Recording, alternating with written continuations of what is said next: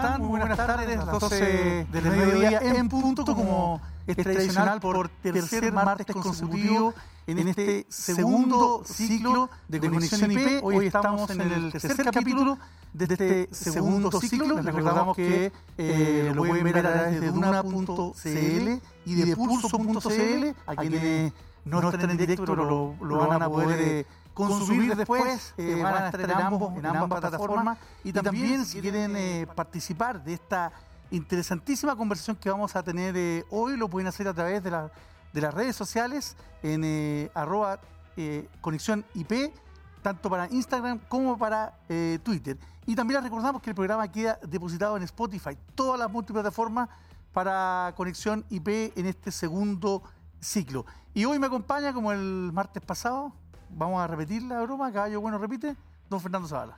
Muchas gracias, señor director. Muy buenas tardes. Y como es tradición, hoy nos acompaña un panel de lujo que presentaremos de inmediato. En esta tercera sesión vamos a hablar de alianzas público-privadas y cómo hacer una mejor previsión de bienes públicos. Hemos visto durante la pandemia eh, del año pasado y este año que esto se hizo muy evidente, por lo que es un tema clave para el presente y el futuro inmediato. Ahora presentemos a quienes nos acompañarán. En primer lugar, don Cristóbal Prado, gerente general de la Asociación Chilena de Seguridad, la ACHS. Cristóbal es un destacado ingeniero comercial con amplia experiencia en el sistema financiero, en la transformación de organizaciones y un líder en el manejo de equipos humanos. Hace 10 años llegó a la Asociación Chilena de Seguridad para transformarla y darle un giro en 180 grados. Antes ocupó la, la gerencia de división de banca comercial de Corbanca. Muy bienvenido, Cristóbal. Gracias, encantado. Bueno, seguimos con uh, don Emilio Santelices. Ustedes lo conocen probablemente como ex ministro de Salud, pero además tiene una destacada experiencia como médico cirujano con especialidad en anestesiología cardiovascular y trasplante de la Universidad Católica y tiene un doctorado en salud pública en la Universidad de Chile. Además ha sido académico tanto en Chile como en Estados Unidos desde el año 83, antes, desde el año 83 y antes de ser obviamente designado por el presidente Piñera como ministro de Salud, fue director médico de Zurich Financial Group, asesorando en el diseño de nuevos productos de seguros de salud, selección de riesgo y diseño de metodologías de evaluación. También se desempeñó en diversos cargos médicos en la clínica Las Condes. Volvió hace unos meses al mundo público como asesor COVID en medio de la pandemia. Bienvenido, don Emilio. Pablo, ¿cómo estás, Fernando? Buenos días. Y por último vamos con una mujer que conoce muy bien el sector público, Verónica Pinilla, consultora y ex asesora gubernamental. Verónica es PhD en políticas sociales de la Universidad de Nottingham, fue coordinadora de Flaxo y es directora de la Fundación por la Democracia. También fue asesora del Ministerio del Trabajo y la Secretaría General de la Presidencia en el segundo gobierno de Michelle Bachelet. Hasta marzo fue vicepresidenta de la Comisión de Gasto Público del Ministerio de Hacienda, donde elaboró propuestas y recomendaciones técnicas para la discusión de una nueva ley de presupuesto con énfasis en el contexto del análisis situacional, la participación ciudadana y una mayor transparencia del gasto público. También fue miembro del panel de expertos de FONASA y actualmente es consultor independiente con vasta experiencia en la región latinoamericana y en el sector público. Muy bienvenida, Verónica. Muchas gracias por la invitación. Saludamos, aprovechamos de saludar a nuestros presentadores. En la Asociación Chilena de Seguridad dejamos los pies en la calle para cuidarte y entregarte todas las herramientas para que tu negocio siga funcionando. Volvamos con todo, volvamos seguros. Súmate a la H. Ante los desafíos del cambio climático, no somos neutrales. Arauco, primera empresa forestal del mundo en alcanzar la carbono neutralidad. Ya, pues vamos a iniciar entonces de inmediato la conversación. Ya están todos presentados nuestros panelistas y vamos a partir eh, con Cristóbal Prado, gerente general de la Asociación Chilena de Seguridad. Cristóbal, en, medio de la pandemia eh, quedó en, evidencia que la salud en Chile, evidentemente, que enfrenta desafíos, probablemente un tema que nunca, nunca termina en, cualquier país del mundo, pero que las instituciones públicas y privadas eh, pueden, pueden funcionar en conjunto, pueden entregar y proveer em, de servicios de manera coordinada. ¿Cómo has visto tú este proceso en, en, particular desde la pandemia hacia adelante, desde este enfoque colaborativo y cómo lo ves de cara al mediano y largo plazo? Sí, es evidente que en, en la pandemia que hemos, que hemos estado viviendo, eh, la alianza público-privada ha hecho una contribución significativa a la evolución sanitaria en Chile. Y mm, desde nuestra perspectiva, los desafíos y los requerimientos de la población en materia sanitaria no necesariamente deben ser monopolio del Estado. Creemos que hay actores privados que pueden contribuir enormemente a complementar los esfuerzos del Estado en provisión de mejores bienes públicos para Chile, en este caso de salud. Y, y nosotros como organización eh, hemos hecho actuaciones relevantes en esa dirección, no solo en la pandemia, sino que en muchísimos otros ámbitos. Y por lo tanto, creemos sinceramente que hay, que hay jugadores privados que pueden buscar complementar los, los fantásticos esfuerzos que hace hoy el Estado en una mejor provisión de, de salud para Chile. Definitivamente hay muchas oportunidades y desafíos en materia de salud pública. Podremos discutirlo probablemente durante el panel y creemos que organizaciones como las nuestras pueden disponibilizar sus capacidades al servicio de una contribución relevante para la población más necesitada. Y pensando en, en, en un poco en la transformación que, que, el sector produce, y lo que decía al principio, este probablemente eh, uno pregunta en cualquier país del mundo qué cosas mejoraría, y, y, y, me temo que hasta en Escandinavia pensamos que también siempre hay que mejorar la salud, es algo que es eh, in, inagotable, pero desde ese punto de vista, y ya empezando a entrar en, tierra derecha, ¿en qué sectores, en, qué, dónde podrían haber eh, avances concretos en el, en el mediano plazo, en esta transformación de la mano de lo público con lo privado? Yo, yo no soy un experto en salud pública, eh, pero hay mucha literatura e investigación al respecto y Chile ha venido creciendo mucho eh, el gasto en salud durante los últimos años. De hecho, el gasto en salud en Chile ha crecido la última década a 10% real promedio anual. Y por supuesto que la evolución ha sido muy importante, pero todavía hay signos eh, de oportunidad importantes. Eh, hay, hay, hay, muchísimas listas de espera hoy en Chile todavía, eh, y por lo tanto la oportunidad no es la que necesitamos. Eh, y, y por lo tanto creo que actores privados pueden contribuir decididamente a poder complementar los esfuerzos que está haciendo el Estado en esa dirección. Nosotros, como una institución clave de la seguridad social, hemos puesto mucho énfasis en asegurar una oportunidad de atención adecuada, una calidad técnica impecable y también una eficiencia en términos de nuestros modelos de operación para poder conseguir salud a bajo precio. Y creemos que esas características pueden ser eh, realmente bien utilizadas en la lógica de alianzas público-privadas por, por el país. Emilio, como ex ministro de Salud, y pensando en, la, en, lo que hemos vivido los últimos dos años en particular, pero también ampliando la, una visión general, ¿cuál es la evaluación de la crisis sanitaria que estamos viviendo y en particular, bueno, del manejo de la crisis, obviamente, la crisis? Eh, ¿Y qué piensa de la coordinación que ha habido entre Estado, sector privado, actores de, de los dos lados? Bueno, yo pienso que hoy día la, humanidad se vio enfrentada a una crisis sanitaria eh, propia de, una pandemia y en el caso de Chile, eh, más allá de situaciones contingentes que algunos pudieran haber tenido puntos de vista distintos de cómo se hizo, un poco desde incluso la opinología, lo fundamental es que Chile demostró que tenía una trayectoria sanitaria de, de siglos. O sea, y donde mejor se vio reflejado fue en la aproximación de las vacunaciones. Chile sigue exhibiendo las mejores coberturas dentro de las seis primeras en el mundo hasta el día de hoy. Eh, el programa anticipatorio de compra de vacunas fue una mirada estratégica que sin duda nos generó ventajas para poder tener acceso a la, a la vacuna como ocurre hoy día. Desde allí entonces también se recogen otras lecciones, que cómo hacia adelante miramos un sistema de salud mucho más integrado, y entendiendo que también en Chile no tuvimos el dilema, el drama que incluso en países más desarrollados existió de la última cama. Y eso se dio a que, a que debido a los instrumentos jurídicos que confirieron a las autoridades, se pudo integrar el sistema público y privado para poner al servicio a la gente todas las camas y toda la tecnología.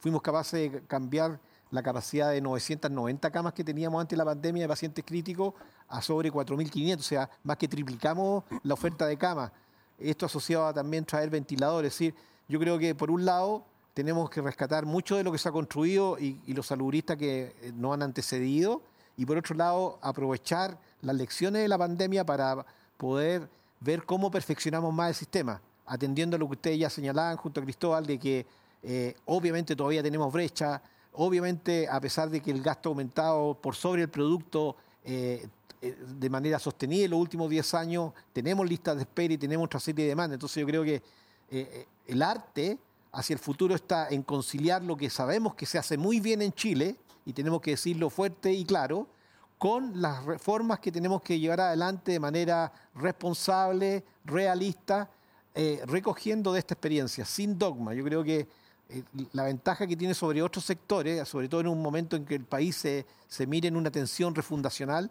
la, ventaja que tiene salud es que tenemos una tradición sanitaria por la cual seguir construyendo y perfeccionando. Y eso nos genera un, camino bastante compartido a las distintas miradas de Estado que nosotros hoy día pudiéramos estar discutiendo.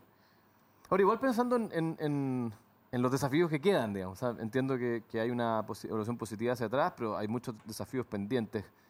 Y considerando que este fue un, tema global, la, pandemia, em, ¿dónde tenemos que mirar en, tu visión? Eh, ¿Qué países, qué ejemplos hay en el resto del mundo donde se ha dado una colaboración eficiente entre el mundo público y privado que ha generado un resultado virtuoso? Bueno, yo, eh, perdone, no quiero ser, aparecer como chauvinista, yo creo que tenemos que mirar a Chile, definitivamente. Mm. ¿Y por qué digo que tenemos que, y lo fundamento? Porque Efectivamente, nuestra tradición sanitaria es, como dije anteriormente, la que nos permitió enfrentarnos como lo hicimos. En segundo lugar, la colaboración público-privada se hizo carne y nadie se quedó sin la atención del mejor estándar. Entonces se dio un principio rector. La gente recibió en función de sus necesidades, no sus capacidades. O sea, se plasmó en un hecho cierto la eh, igualdad y el acceso a la atención de salud y eso es maravilloso. Eso es lo que la Organización Mundial de la Salud hoy día está proclamando y exigiendo a los países a que adhieran. Chile de hecho ya lo hizo. Entonces, en un eh, experimento natural, dramático, Chile yo creo que ha salido muy bien parado. Entonces, tenemos que entender que nuestras capacidades son extraordinarias y por lo tanto tenemos que ampliar la mirada, eh, salirnos de la caja y pensar soluciones innovadoras hacia el futuro. Entonces, por eso digo que yo en este periodo, dado que las comunicaciones se pudieron facilitar con la tecnología, me, ha tocado participar en muchos eventos, eh, siempre recogiendo, con humildad, pero dando mucho a conocer lo que en Chile tenemos. Y en Chile tenemos un tremendo sistema público de salud, digamos. Y con la colaboración del sistema privado, yo creo que hacia adelante podemos disminuir de manera bastante acelerada las brechas que obviamente existen y que yo creo que somos muchos más los que queremos eh, disminuirla. Verónica, tú, tú tienes harta experiencia en el, en el Estado, has, trabajado con, con varios eh, ministerios, hoy estás de vuelta también, entiendo, en alguna comisión en, en FUNASA.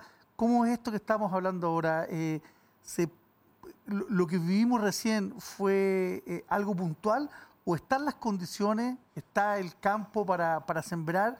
entre lo público y lo privado para seguir creciendo? Yo creo que estamos en un momento bien particular en nuestro país. ¿ah? Si nosotros hacemos un análisis más político, podemos mirar que eh, evidentemente lo que plantea Emilio, eh, se inició un proceso de mm, digitalización, tal vez un poco forzado, ¿no es cierto?, a partir, a partir de la pandemia, que yo creo que nos abrió tremendas oportunidades en el sistema de salud. ¿ah?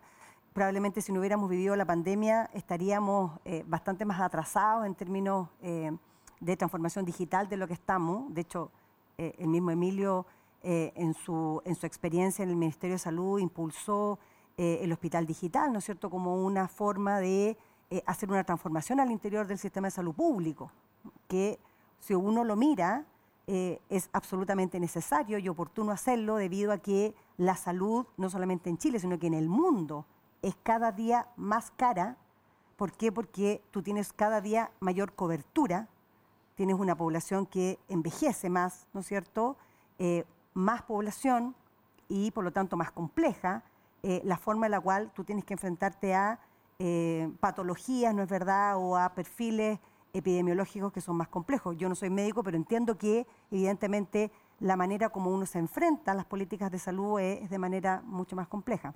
Ahora, si nosotros miramos el contexto eh, que está viviendo el país, ¿no es cierto?, con un proceso constituyente, con demandas ciudadanas que eh, ponen sobre la mesa eh, una mayor calidad en el sistema de salud, y si uno mira incluso em, las de alguna manera las propuestas programáticas de los diferentes candidatos y candidatas presidenciales, se da cuenta que el tema de la salud está o es parte, digamos, eh, de los primeros cinco o seis temas que están en, los temas, en, las áreas presupuestarias, eh, programáticas.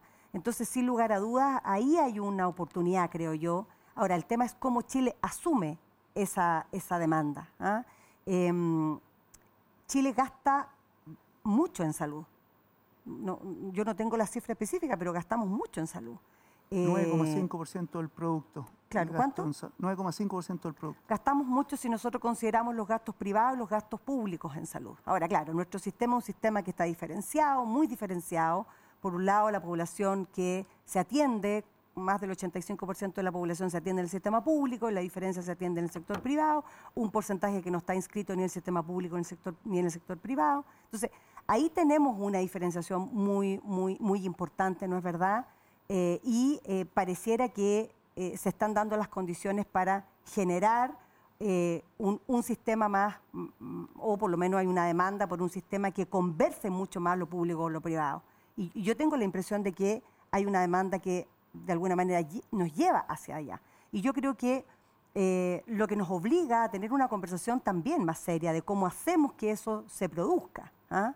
Em, y se produzca de la manera en que el gasto sea un menor gasto, que seamos más eficientes con el gasto público respecto a salud, que el sistema privado aporte con eh, las capacidades que tiene instaladas, ¿no es verdad? No solamente un punto de vista de la infraestructura, sino que de la investigación, de eh, todos los temas digitales que ha avanzado el sistema privado en salud, de la prevención. Chile, desde el, punto, desde el punto de vista público, tengo la impresión de que en prevención invertimos muy poco en prevención. Eh, más adelante les puedo explicar, tenemos una experiencia ahora, estamos haciendo una experiencia en San Bernardo y nos damos cuenta que la población en el territorio no tiene eh, experiencia en prevención en salud, por lo tanto nuestro gasto es un gasto que se, se de alguna manera está muy inflado, ¿no es cierto?, en, y pudiera de alguna manera eh, reducirse si quisiéramos una mejor prevención. Y yo creo que ahí el sector puede, mejorar mucho. ¿Hay ineficiencia entonces o no? Porque efectivamente el 9,5% del PIB es un, no sé si el primero de, Chile de todos los gastos que, hay, pero debe estar de todas maneras en el podio. Entonces es un gasto muy importante. Y, y todavía, todavía desde lo público no se logra eso eh, claro, lo que pasa es que ese porcentaje es sumando la inversión pública y la privada. ¿ah? Y, ahí hay, una, hay un promedio que es, que es un poco mentiroso también sacarlo porque nos damos cuenta que en el sector público tenemos una condición que es diferente también al sector privado. Ahora, si bien es cierto, yo creo que más que más que ahorro, yo creo que la, hay que reinvertir ¿no es cierto? Hay que generar un cambio en, el tipo de inversión que hacemos. ¿Y gestión? Eh, yo creo que hay, hay que avanzar en la gestión en salud, sin lugar a dudas, ¿no es verdad? La pandemia nos ha mostrado que eso es posible. Eh, yo creo que obviamente la, la, población requiere una, una mejor atención desde un punto de vista de la calidad, de la oportunidad. Hoy día FONASA tiene una, una propuesta eh, una plataforma de datos abierto que tú puedes comparar, ¿no es verdad?, los hospitales que son más eficientes, menos eficientes en, gasto, y eso yo creo que es muy bueno porque nos permite ver al, mismo diagnóstico quiénes gastan más y quiénes gastan menos, cómo se utilizan los recursos, y yo creo que es un poco parte de la demanda que tenemos hoy día y las necesidades que a donde tenemos que apuntar. ¿ah? Eh, hay un tema también de, del tipo de atención. Sabemos que las listas de espera después de la pandemia van a ser enormes, porque por todo este periodo mucha de la población ha tenido que esperar. Hacer, eh, eh, obviamente, obviamente. La gente ya o, se ha olvidado de que está en lista de espera o, simplemente va a tener que reactivar sus propias listas. Entonces, yo creo que ahí tenemos un, tenemos un desafío, pero yo creo que el sector público, si bien está, está preparado, hemos, hemos, hemos pasado la prueba, estamos preparados, pero sí yo creo que requerimos de alguna manera del sector privado también eh, una mirada más de cómo, cómo somos capaces también de trabajar con buena tecnología, eh, con tecnología punta, cómo somos capaces de invertir en prevención. Hoy día el sector privado tengo la impresión de que hace bastante más prevención de lo que hacemos nosotros eh, y desde el sector público, digamos, y cómo somos capaces de ser un de mirarnos como un solo ecosistema de salud. Emilio, ¿tú querías agregar algo? Sí, a ver, un poco voy a ir al área chica. Eh, aquí nos convoca el hablar de la colaboración o, del mundo público-privado. Y por otro lado, Verónica levantaba el tema de la constitución y alguien habló de los programas, en fin. Y por eso voy a las 10 chicas. Yo creo que, y, espero que este espacio sirva para que eh, la gente que esté a cargo de, los temas de salud de cada uno de los candidatos aproveche e, esta conversa, digamos. Y lo que les quiero transmitir es lo siguiente, que, y haciendo un poquito de, de pedagogía comunicacional, si se quiere, obviamente nosotros tenemos que avanzar hacia una cobertura universal de salud, como su nombre lo dice, para que toda la población tenga acceso a ella, que es lo que el Banco Mundial nos pide. Para ello hay un instrumento que se llama el Plan de Salud Universal. Y, en eso hay consenso entre todos los actores que es el instrumento por el cual nosotros, haciendo la lista, por así decirlo, del supermercado, digamos, aquí están todas las enfermedades que nos aquejan y las vamos a cubrir para toda la población de esta forma. Y eso es lo que tenemos que avanzar como país. Chile tiene un plan de salud universal pequeñito que se llama GES. Si uno lo mira en su lógica, el GES es un conjunto de 82 problemas de salud en donde le decimos a todos los chilenos, mire, aquí están todas estas enfermedades, tiene todas estas prestaciones y todos los prestadores y todos los aseguradores, prestadores acreditados, tienen que la obligación de atenderlo cuando usted tiene alguno de esos problemas. Por lo tanto, Chile ya tiene más de 10 años de experiencia para poder elaborar el plan de salud universal, lo cual es una gran noticia, porque esto va, a tomar, muchos años. De cero. Claro. Ahora, el tema para poder avanzar en la colaboración público-privada es decir, bueno, ¿cómo avanzamos en el pool de, en, lo que recaudamos, cómo lo solidarizamos? Y ahí también hay una mirada de avanzar en un, en un fondo eh, mancomunado de los recursos.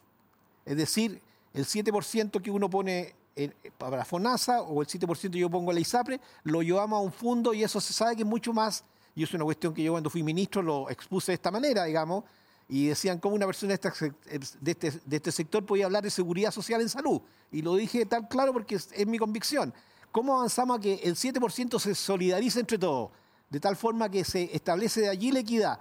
Uno paga en función de sus capacidades y recibe en función de sus necesidades. Y hacia eso tenemos que avanzar.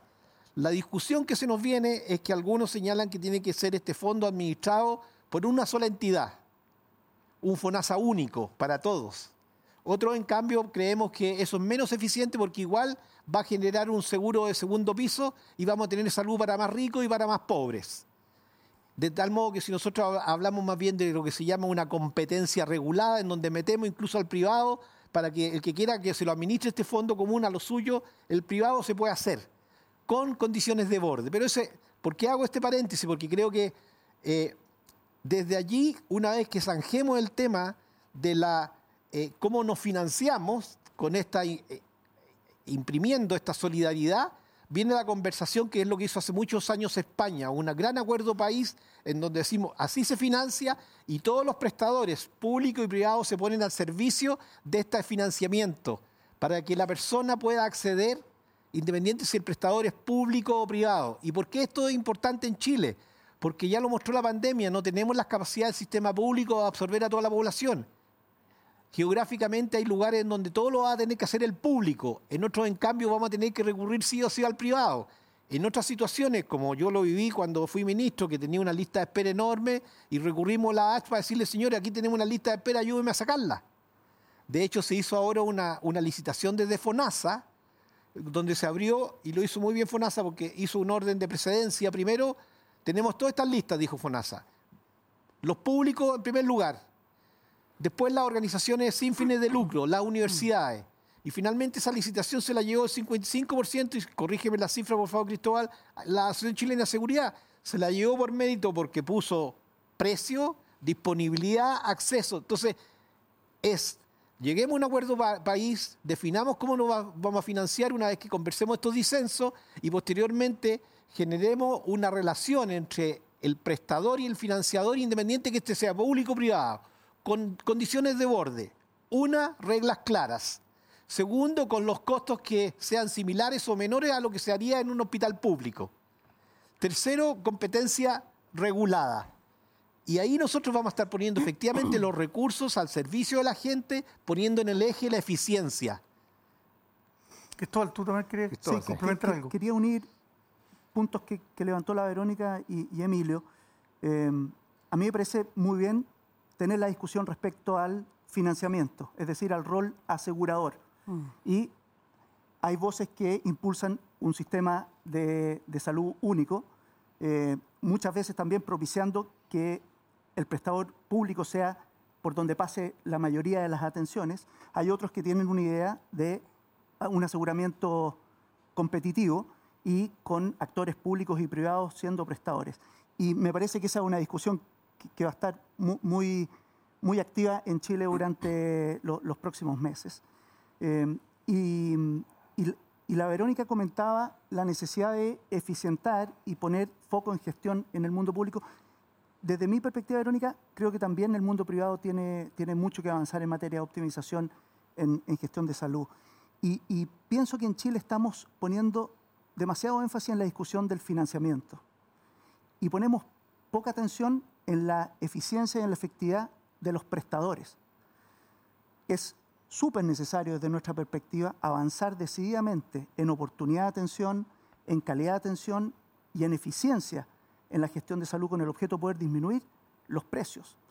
Eh, imaginémonos un, asegurador grande ¿eh? como, como FONASA, que adicionalmente, no sé si ustedes saben que el 70% del financiamiento FONASA es presupuesto fiscal, solamente el 27% lo pagan las cotizaciones.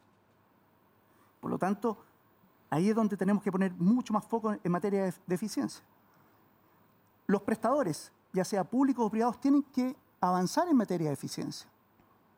Tenemos que profundizar en nuestros modelos de gestión operacionales con el objeto de poder llevar adelante modelos de experiencia de servicio y modelos de atención oportunos y de calidad a menores precios con el objeto de poder disminuir eh, el gasto en salud en, en, nuestro país. El gasto de salud en nuestro país es bastante alto, mm. medido por ingreso per cápita comparado con el resto del mundo. Mm. Entonces creo que tenemos mucha oportunidad, no solo de centrar esfuerzos de análisis e investigación en cuál es el mejor sistema de, aseguramiento, de financiamiento, sino cómo ponemos énfasis en fortalecer los niveles de gestión de salud con el objeto de poder optimizar nuestros modelos y disminuir los precios.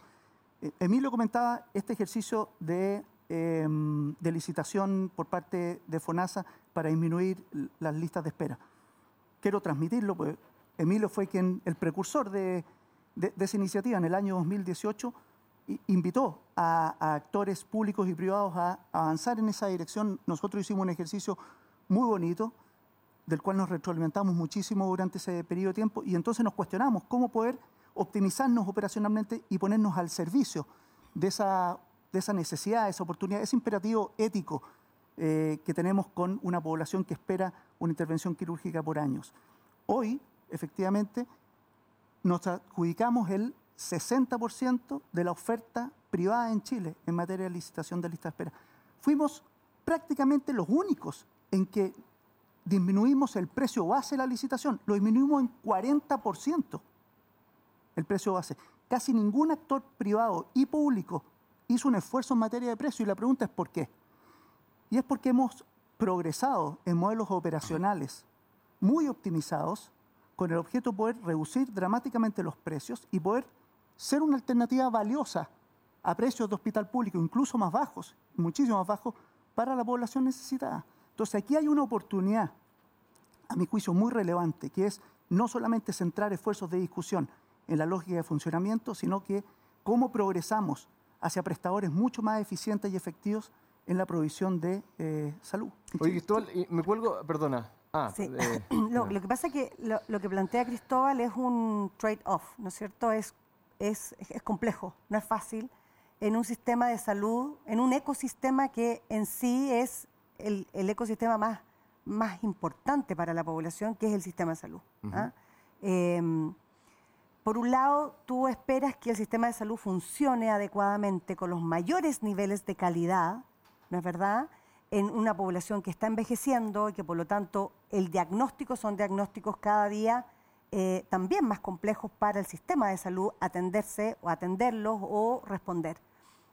Y por otro lado, al ser complejos también uno tiene la impresión que son más caros.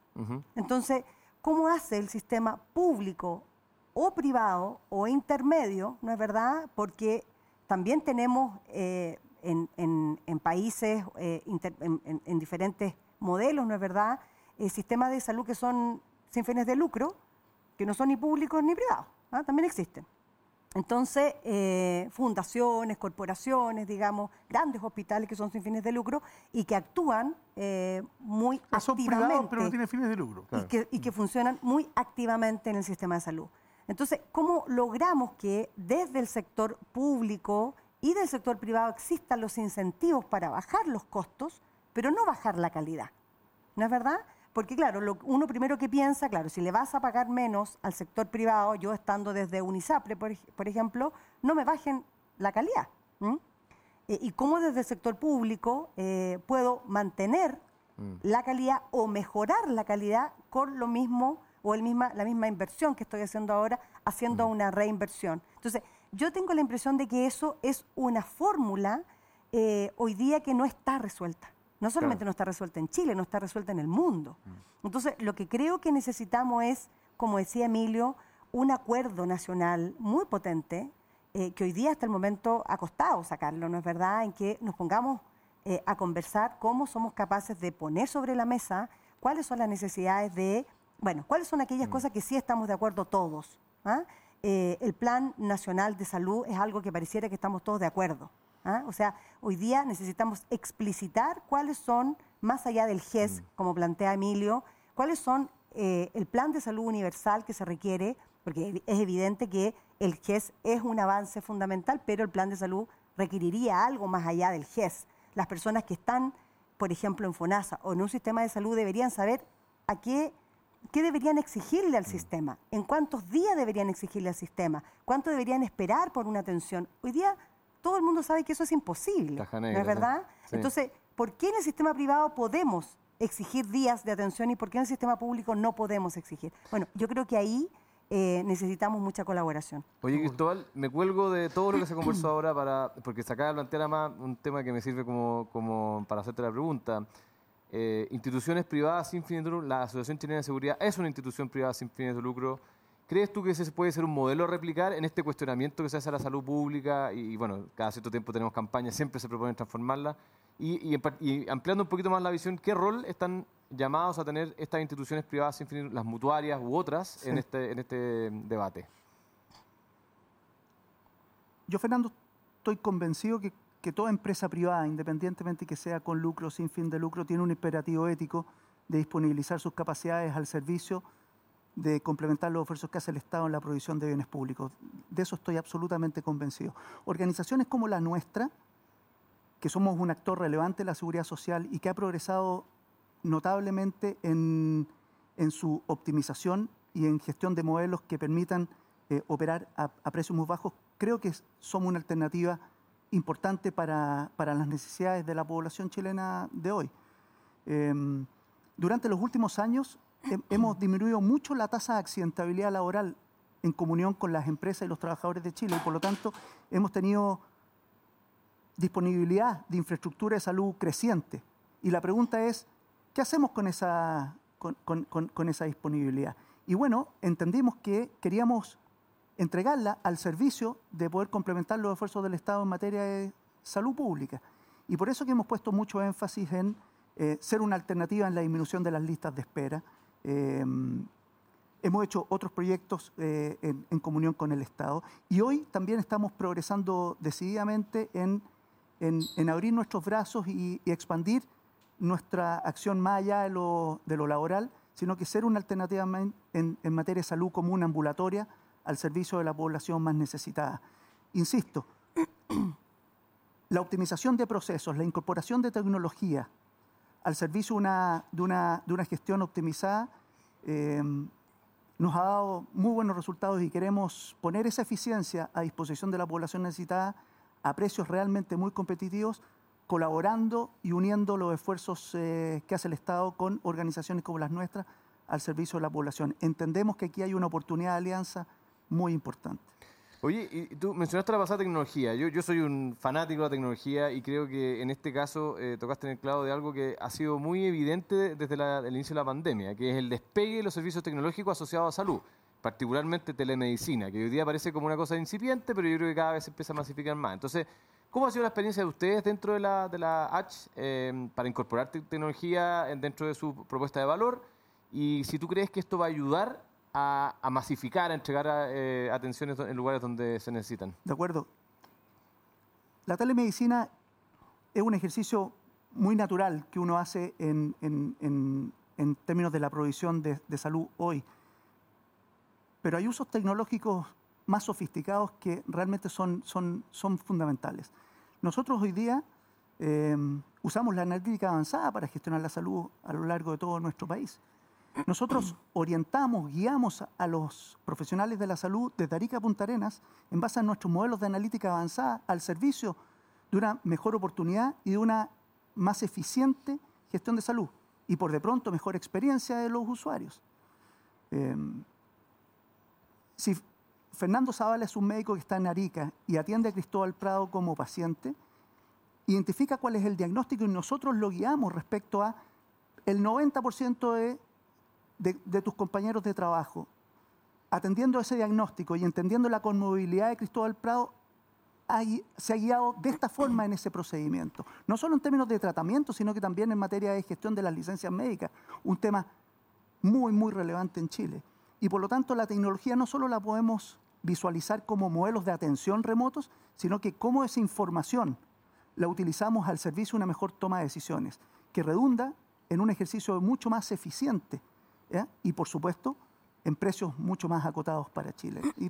Emilio eh, sí. La, verdad que yo quería un poco invitarlo a ampliar la mirada, porque, por cierto, lo que se ha hecho más evidente es la telemedicina, que es lo que estamos haciendo acá con quienes nos escuchan, ¿no es cierto? Que es transmitir de un lado a otro una persona que da la atención y otro que la requiere. Por otro lado, lo que suma a Cristóbal en términos de cómo los datos que ahí se van acopiando van eh, generando data, información y conocimiento, la secuencia natural que se tiene con el manejo de, la data y con eso van a tomar decisiones. Pero el, tema es mucho más amplio aún.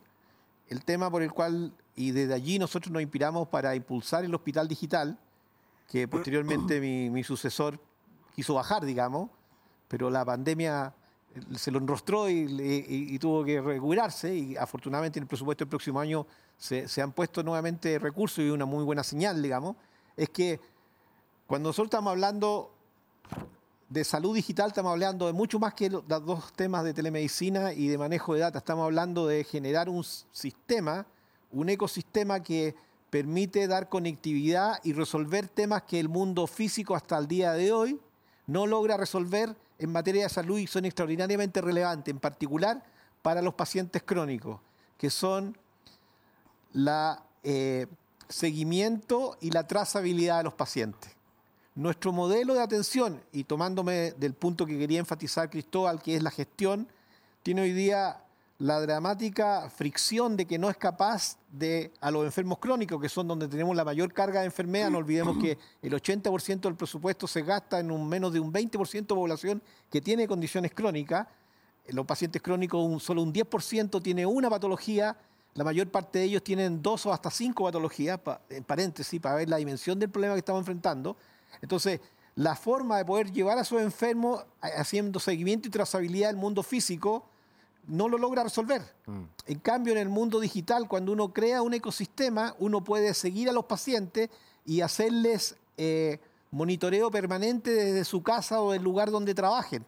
Y ahí hay un mensaje que yo en su momento se lo entregué directamente aquí al gerente general de la Asociación Chilena de Seguridad, donde le dije, caramba, señores, las enfermedades y la ley de enfermedades crónicas que hoy día nos cobijan, eh, y esto es un, slash, digamos, está asociado a las enfermedades del siglo pasado, que eran asociados a accidentes, a accidentes físicos. Mm. Hoy día la enfermedad laboral es enfermedad mental, es abuso de sustancias. ¿Cómo van a entrar en ese mundo? Hago ese paréntesis para seguir en el punto. Entonces la salud digital es una forma de acompañar el mundo físico y unir y poder efectivamente, como yo lo he dicho siempre, lograr que la salud se democratice. Porque si hay algo que también tiene la tecnología, y veamos las otras industrias, cuando se instala la tecnología la inversión es muy alta a los inicios, pero después el consumo es muy bajo en términos de recursos que se acopian. Entonces tenemos ahí un espacio maravilloso para dar el salto ¿Y por qué nuevamente de Chile? Porque nosotros tenemos un país joven donde tenemos cintura por la cual podemos avanzar rápido y podemos sacar lecciones de los países desarrollados donde ya se dieron la vuelta larga y perdieron muchos recursos. Y es una ventaja que tiene en general Latinoamérica y que nosotros la tenemos que hacer propia ahora ya. Pero para eso tenemos que dar el salto y, insisto en la frase, salirse de la caja. Y por eso hablemos de salud digital en una mirada mucho más holística, en donde el paciente es llevado en función de dónde él está. Y cada paciente es portador de su registro clínico porque lo lleva acá. Y esto es posible hoy día, aquí y ahora. El problema, ah, para resolverlo, ¿saben dónde lo tenemos? Aquí, entre oreja y oreja. ¿Por qué entre oreja y oreja? Porque es la manera de pensar la que no hemos cambiado. Las tecnologías están y hablamos que nos faltan de recursos. Es una manera de cobijarse para no ser capaz de dar el salto. Y ese es el llamado que hay que hacer.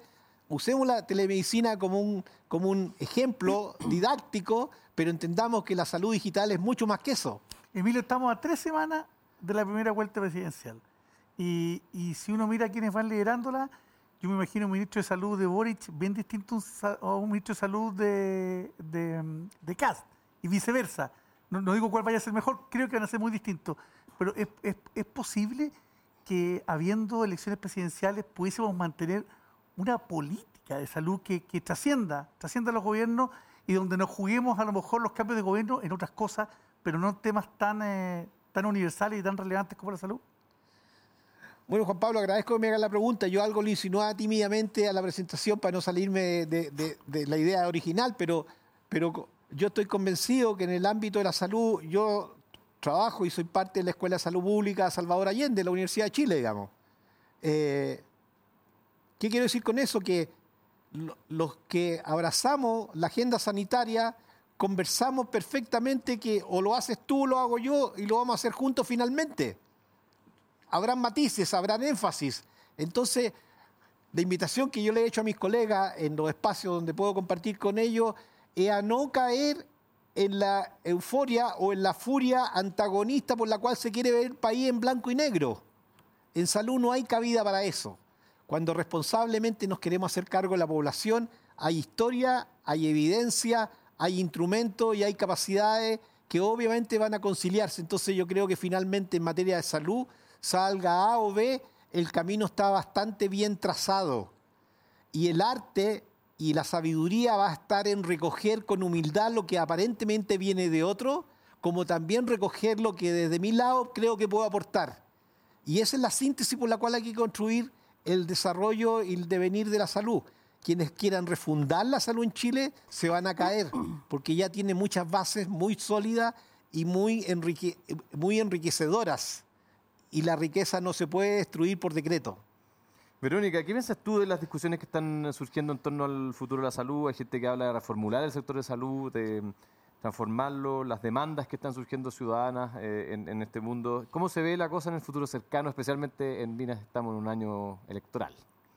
Bueno, hay, una demanda que a mí me parece válida en el sentido de que las personas quieren una atención oportuna, una verdad más oportuna. Eh, vinculado, ¿no es verdad?, a una, una, mejor calidad en el sector público más que en el sector privado, y eso es así. Lo decíamos, hoy día más del 85% de la población se atiende en el sector público, donde tenemos los problemas de listas de espera, ¿no es verdad?, eh, que, que aquejan a, nuestra población con diagnósticos que son complejos también. ¿ah? Em, y sabemos que esas poblaciones tienen dificultades cuando uno de los miembros de la familia no puede trabajar por este tipo de, patologías, ¿no es verdad? O diagnóstico, entonces hay una dificultad no solamente de salud, sino que eh, termina influyendo en el mercado laboral ¿ah? y por lo tanto en la calidad de vida de la familia eh, y en la calidad de vida de todos los integrantes de la familia. Entonces es, es, eh, un problema que lo vivimos todos y todas en, en algún momento de nuestro ciclo de vida. Eh, y yo tengo la impresión de que cuando, cuando discutimos hoy día sobre los sistemas de salud, eh, lo hacemos desde dos ámbitos. Lo hacemos desde el ámbito de cómo reformulamos, evidentemente, o cómo se discute la reformulación em, del sistema de salud en, su contexto más amplio, como em, el sistema único de salud o el plan único de salud, ¿no es verdad? Eh, si es que van a seguir existiendo o no las ISAPRE, cuál es el rol del sector público, cómo fortalecemos el sector público, eh, el aumento, ¿no es cierto?, de los hospitales, pero al mismo tiempo también Y dentro de eso, una mejor gestión y articulación del sistema público de salud, que hoy día yo creo que, que tiene muchos desafíos, muchos desafíos que, que, mm, que, responder. Y por otro lado, el sistema local de salud. Y yo creo que ahí eh, tenemos eh, que finalmente es como, como la puerta de entrada de, desde donde se atiende este 85-86% de nuestra población, em, que también sufre eh, mucho, mucho de, las deficiencias que tenemos hoy en día. ¿ah? Eh, sabemos que eso depende mucho también de la calidad, de las condiciones que tienen los municipios, ¿no es verdad? Y por lo tanto, ahí tenemos un, tremendo, estamos al debe. ¿ah? O sea, nosotros vamos a la zona sur hoy día, donde yo estoy, estoy eh, haciendo un proyecto incluso de articulación pública-privada, evidentemente, y la zona sur eh, es una de las zonas más afectadas por la falta de apoyo de esta articulación, en comparación con la zona oriente, por ejemplo, ¿no es verdad? Donde vemos que em, los sistemas de salud local están muy bien atendidos. ¿Por qué? Porque hay un complemento, ¿no es verdad?, del apoyo de los municipios. Entonces, ¿cómo, cómo, cómo finalmente le explicamos a la población que no necesariamente entiende de esta articulación, no entiende de cómo funciona, cuál es la gobernanza, de que esta gobernanza depende del sector público? ¿Mm? Tú, eh, respecto a la modernización del Estado, tú has dicho que la telemedicina es clave, eh, entonces me gustaría un poco que ahondaras en eso. ¿Y qué otros factores son relevantes en, esta línea de optimizar procesos, de mejorar la atención, de llegar con salud a, toda la población? Bueno, como, se planteaba, la telemedicina hoy día no es un desafío, está, ya es, parte de lo, que, de lo que vemos en el día a día. Em, el sector público no ha incorporado la telemedicina todavía no, está incorporado como una oferta permanente. Sí, en el sector privado está se incorporó muy rápidamente, y yo creo que eso es lo que estamos al debe. Eh, pero, por ejemplo, como, como lo planteaba Emilio, em, tenemos proyectos muy bonitos. En Brasil hay un proyecto grande, eh, entiendo que en Sao Paulo, donde todas las personas con un diagnóstico como diabetes, por ejemplo, se manejan a través de la telemedicina lo que es el diagnóstico y la trazabilidad. Y eso se maneja muy bien a través de la telemedicina, porque todo lo que es la prevención para ese diagnóstico en particular se hace a través de la telemedicina. Uno no pretende que la telemedicina venga a reemplazar al médico o al especialista que te venga a atender. Claro, la cirugía, digamos. Por supuesto, claro. Pero, eh, o sea, no te, no te, va a reemplazar un pabellón de atención, pero sí te puede reemplazar lo que es la prevención y el seguimiento de, tu, de tu enfermedad o de tu diagnóstico. Y yo creo que eso además reduce recursos al sector público em, y hoy día está, creo que, creo que el, problema que tenemos es que depende mucho de las capacidades que tenga em, el centro de salud y hoy día esas capacidades están muy reducidas, muy reducidas por eh, la gobernanza en primer lugar y segundo por la capacidad que tenemos de profesionales, especialistas, no solamente de médicos, ¿no es verdad?, sino que de aquellos otros especialistas que en forma complementaria pueden instalar este tipo de, capacidades, ¿no es cierto?, en, los sistemas de salud. Tenemos hoy día 29 centros em, a nivel nacional. Yo tengo la impresión de que esa coordinación eh, es algo que todavía eh, tenemos que trabajar muy fuertemente. Em, si queremos hacer una telemedicina, como mencionaba mencionaba Emilio, por ejemplo, las fichas médicas, em, es algo que todavía me da la impresión de que no sé si es tan real justamente por las condiciones que tiene el sistema público. No sé si un sistema conversa con otro, ¿no es verdad? Tú no te puedes llevar tu ficha de un sector a otro.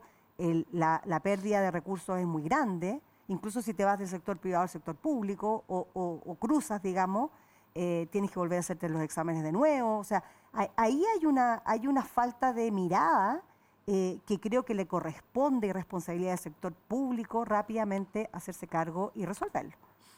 Pero, perdón, yo, quería aclarar una cosa nomás, pero eh, hoy día se ha avanzado muchísimo en el sistema público con la salud digital. Eh, cuando partimos con el hospital digital, dejamos instalar 340 postas rurales de las 1.200 que hay en Chile hoy día con atención telemática con médico todos los días, digamos, ¿ah? y eso existe. Para darle un dato, nosotros en Chile la primera causa de muerte en las mujeres es el cáncer de mama y la, y, la mamografía eh, solamente eh, se la está haciendo regularmente de acuerdo a lo que corresponda por su edad y sus características eh, familiares y hereditarias, el 54% de las mujeres. ¿Por qué? Porque había poco acceso. Hoy día nosotros en un momento instalamos mamógrafos digitales y para que ustedes tengan un dato, desde el hospital digital el último año, el 80% de las mamografías se hicieron desde el hospital digital. ¿Qué significó eso? Que los especialistas, eh, eh, y ahí hay una doctora que yo diría la más connotada en nuestro país eh, en, esta materia, la doctora Bernardita Aguirre, la nombro, digamos, porque ella se fue y, y, armó el hospital digital en mamografía, tiene un equipo selecto de profesionales allí y de ahí se informan todas las mamografías del 80% de las mujeres de cualquier lugar del país. ¿Se dan cuenta? Eso ya está. Entonces, ¿por qué yo transmito con fuerza, con entusiasmo y con, convicción? Porque, porque está, se hizo, se pensó, se planificó, se hizo y está dando resultados. Entonces ahora hay, hay que dar el salto. Y tomando el otro tema de, a propósito de lo que dice la zona norte y la zona sur, Verónica tiene toda la razón. Y por eso también hay cosas inmediatas que hacer. Hoy día nosotros en salud, atención primaria, que es el, eje por el cual vamos a ganar la batalla, la batalla en salud no se va a ganar en el hospital de alta complejidad, se va a ganar en el barrio, en el CITE, en el caserío, en la cuadra, ahí se va a ganar. Entre paréntesis, ahí es donde ganamos la, epidemia. Ahí la ganamos. es la salud porque primaria. ahí hicimos otra salida, la salud primaria. Dicho eso, eh, hoy día nosotros tenemos otro problema, que hoy día tenemos un capital de alrededor de 8.200 pesos y se asigna y tiene algunos ajustes, pero el ajuste no está hecho en relación a la población. Pensamos que somos todos iguales en todas partes y no es así, porque hay determinantes sociales muy dramáticas en la zona sur que no están en la zona oriente o norte. Por lo tanto, la propuesta y lo que nosotros hemos trabajado en la Escuela de Salud Pública y hay, hay paper publicado es usar ajustes de riesgo de poblaciones. Esto quizás es un tecnicismo, pero eh, que nos perdone la audiencia, pero eh, lo voy a tratar de fácil de entender. Es decir, nosotros reconocemos cuál es el perfil de la población de acuerdo a sus enfermedades y de acuerdo a eso entonces, por los consumos que tienen, uno puede sacar cuánto capitado más hay que agregarle a ese 8.200 a esta población de estas características.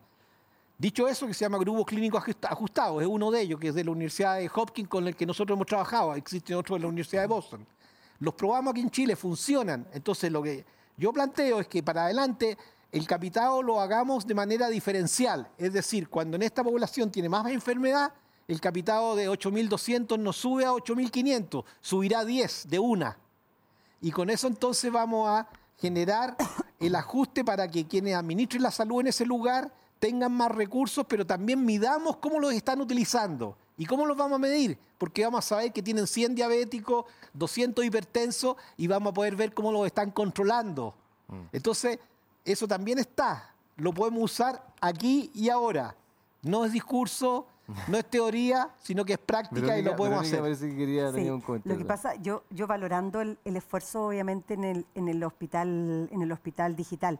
El hospital digital fue o ha sido un, un esfuerzo, un proyecto que se instala de manera paralela a todo lo que es el sistema de salud y su estructura de gobernanza. Yo tengo la impresión de que cuando uno finalmente intenta avanzar en los procesos de modernización del Estado, que es parte de nuestro grandes desafío, que paso el dato, nuestros candidatos y candidatas presidenciales han dicho muy poco respecto a la modernización del Estado, muy poco o casi nada, casi nada, eh, y que por lo tanto todos queremos mejorar el Estado, aumentar el Estado, fortalecer el Estado, pero no lo podemos hacer si no mejoramos cómo funciona el Estado, que entonces es como la segunda parte del mismo problema. Eh, creo que eh, el tema es cómo haces la transformación dentro de la misma estructura y la gobernanza que tienes. ¿ah? Y yo creo que el segundo desafío, digamos, de, lo que se entiende por hospital digital es cómo tú llevas esa modificación a la estructura que hoy día tiene el sistema nacional chileno público, digamos, de salud. Eh, y yo creo que ahí se van a ir generando, digamos, los avances. ¿Por qué? Porque ese es el avance que tiene que quedar en el largo plazo. Cuando la Asociación Chilena cuando la H hace modificaciones o, procesos de cambio profundo, los hace en su estructura, ¿no es verdad? Eh, y desde ahí genera, ¿no es cierto?, eh, mejoramientos continuos. Entonces, creo que eso es lo que tenemos hoy día pendiente en, lo que es el, Pero ahí tengo un punto, ¿ah? perdón, que ahí tengo un punto, Vero, que te, quiero compartir. Precisamente no hay que hacerlo de esa forma porque así nos, nos ha mostrado la experiencia de otras industrias y esto ocurrió en la banca. Cuando nosotros queremos instalar un modelo de atención, cualquiera ya sea digital, no tenemos que confundir que el mundo digital es pensamiento digital, es procesos digitales y es punto de entrega y punto de término digital. cuando nos tratamos de al mundo físico digitalizarlo, eso es otra cosa. Lo que estamos haciendo ahí es automatizar procesos físicos. Pero las personas que ahí están y los tomadores de decisiones no tienen pensamiento digital. Hay que hacerlo nativo. El manejo de la data. Entonces, lo, que yo sostengo es que cuando nosotros generamos un ecosistema digital, obviamente es de pensamiento y de ejecución digital de punta a punta, que obviamente entra a conversar, a apoyar, a fortalecer el sistema físico. Y luego que está bien consolidado, el sistema físico y el digital convergen hacia el objetivo último que es entregar el servicio demandado. Pero cuando nosotros, y la industria así lo muestran, hemos tratado de instalar el mundo digital en el mundo físico, se fracasa. Porque no tienen pensamiento digital. Seguro. Y Los procesos no son digitales. Y, ustedes lo ven aquí mismo en la tercera. Emilio, se nos está acabando el tiempo y no le hemos dado la oportunidad al público que participe. Voy a agrupar algunas preguntas porque de verdad que nos quedan eh, cuatro o cinco minutos de programa, que ha estado muy interesante, muy participativo, muy, muy opinante. Eh, te voy a decir a ti, Cristóbal, y tiene que ver con el proceso constituyente, donde evidentemente que el tema de la salud va a ser, pero no me cabe duda, de los de los más relevantes respecto a, garantizar ese, ese derecho como fundamental, veniendo del sector que venga. ¿Cómo observan ustedes ese, ese debate y, cómo pueden ustedes eh, aportar ideas en, en, ese ámbito para que sea algo eh, universal pero sea exigible. Sí. Em, nosotros creemos firmemente en que la salud es un derecho social irrenunciable. Probablemente el principal, porque apunta a la esencia de la dignidad humana. Y por lo tanto, somos, somos activos participantes para que, el, para que ese, ese derecho sea consignado en, en este ejercicio constitucional.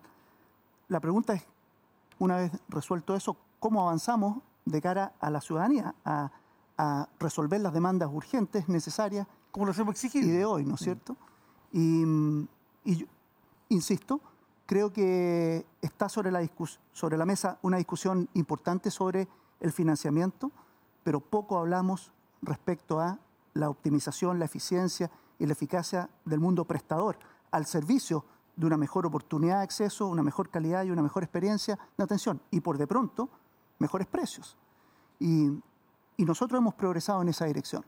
Eh, es, un hecho evidente en este último proceso de licitación de FONASA para disminuir la lista de espera que redujimos en 40% el precio base de la licitación. Es que eso es, es muy significativo. Mm. Eh, muy significativo. No hubo casi ningún otro actor de los 130 actores privados y públicos participantes que redujeron el precio de la licitación. Nosotros lo redujimos 40%. Y entonces la pregunta es, ¿cómo los distintos prestadores progresan en una definición de procesos estrictos, en, la utilización de la tecnología al servicio de mejores decisiones, en un mejor control y alineamiento de los incentivos para el personal, con el objeto de poder realmente redundar en prácticas de salud eficientes, de muy buena calidad y con mucha accesibilidad. Uno de los grandes problemas de la salud en Chile es la falta de especialistas. De hecho, tenemos especialistas por número de habitantes muy por debajo de nuestros pares en la OSD. Pares digo respecto a PIB per cápita. Y tenemos un muy buen indicador respecto a médicos generales, respecto a esos pares. Y resulta que en Chile propiciamos que todas las dolencias y patologías sean resueltas por especialistas, en circunstancias que tenemos una escasez de especialistas tremendo. Hablábamos de que existían 300.000 personas en listas de espera quirúrgicas. Bueno, hay 2 millones de personas esperando una atención con un especialista para conocer su diagnóstico. Y la pregunta es, ¿cómo quebramos esta inercia?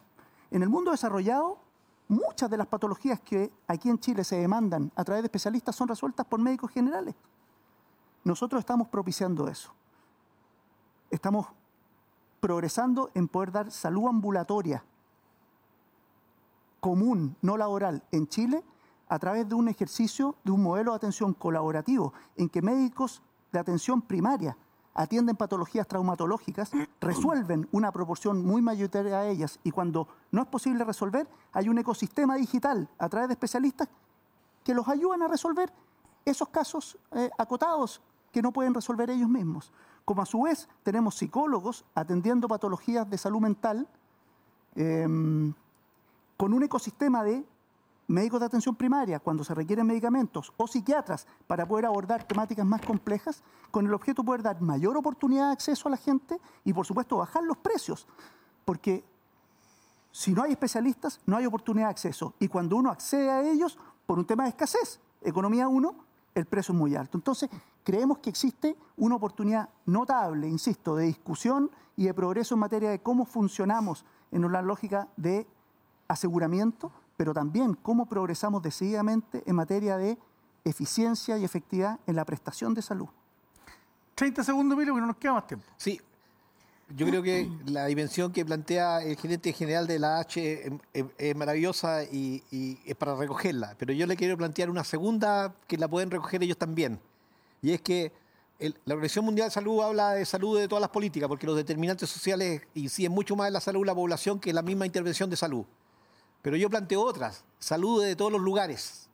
Y creo que las organizaciones, las mutuales, las, asociaciones de, la seguridad social, digamos, representadas en este caso en la H, podrían hacer una intervención también aquí y ahora, se instalan esta mirada de cómo los lugares de trabajo son un espacio y una oportunidad para entregar más y mejor salud a la población. ¿Y por qué lo digo? Porque uno ve que sobre todo los hombres, porque las mujeres por la relación materno-infantil se mantienen adheridas a los sistemas, pero los hombres desaparecen a los 20 años de los dispositivos sanitarios y aparecen después de los 65 con el daño instalado. Cuando ya es tarde. Nadie les dijo, cuídense de esto, no fueron a controlarse. En un lugar de trabajo lo podemos hacer. Y ahí hay un proyecto maravilloso que la acción chilena lo podría encabezar y podría ser digno de ver, mostrarlo en todo el mundo. Esto, Salude de todos los lugares. Emilio, esto me lo comentaste hace algún tiempo. Pero yo insisto. Vamos a tener oportunidad después, porque ya no hay tiempo, pero te voy a contar que estamos progresando mucho en esa materia. Genial. De verdad que eh, tremendamente interesante el debate de hoy. Creo que eh, el tercer bloque no lo pudimos hacer, nomás porque las intervenciones de ustedes, además con mucho conocimiento, mucha pasión, eh, permitieron que fuera así. Les quiero dar las gracias, Verónica, Emilio, Cristóbal, a cada uno de ustedes y les vamos a dar las gracias también a quienes presentan este, este ciclo, estos ocho capítulos, a la Asociación Chilena de Seguridad dejamos los pies en la calle para cuidarte y entregarte todas las herramientas para que tu negocio siga funcionando. Volvamos con todo, volvamos seguros, súmate a la H. Y ante los desafíos del cambio climático no somos neutrales. Arauco, primera empresa forestal del mundo en alcanzar la carbono neutralidad. Bueno, agradecemos a nuestros invitados, a nuestros auspiciadores y al público que hoy nos acompañó. Los dejamos ya invitados al próximo capítulo, el próximo martes, mismo horario, mismo lugar. Hablaremos de el agua, ¿ah? el eh, elemento ¿ah? esencial para la vida. Así que muchas gracias a ustedes, muchas gracias por acompañarnos. Muy buenas tardes. Muchas gracias. Que estén muy bien.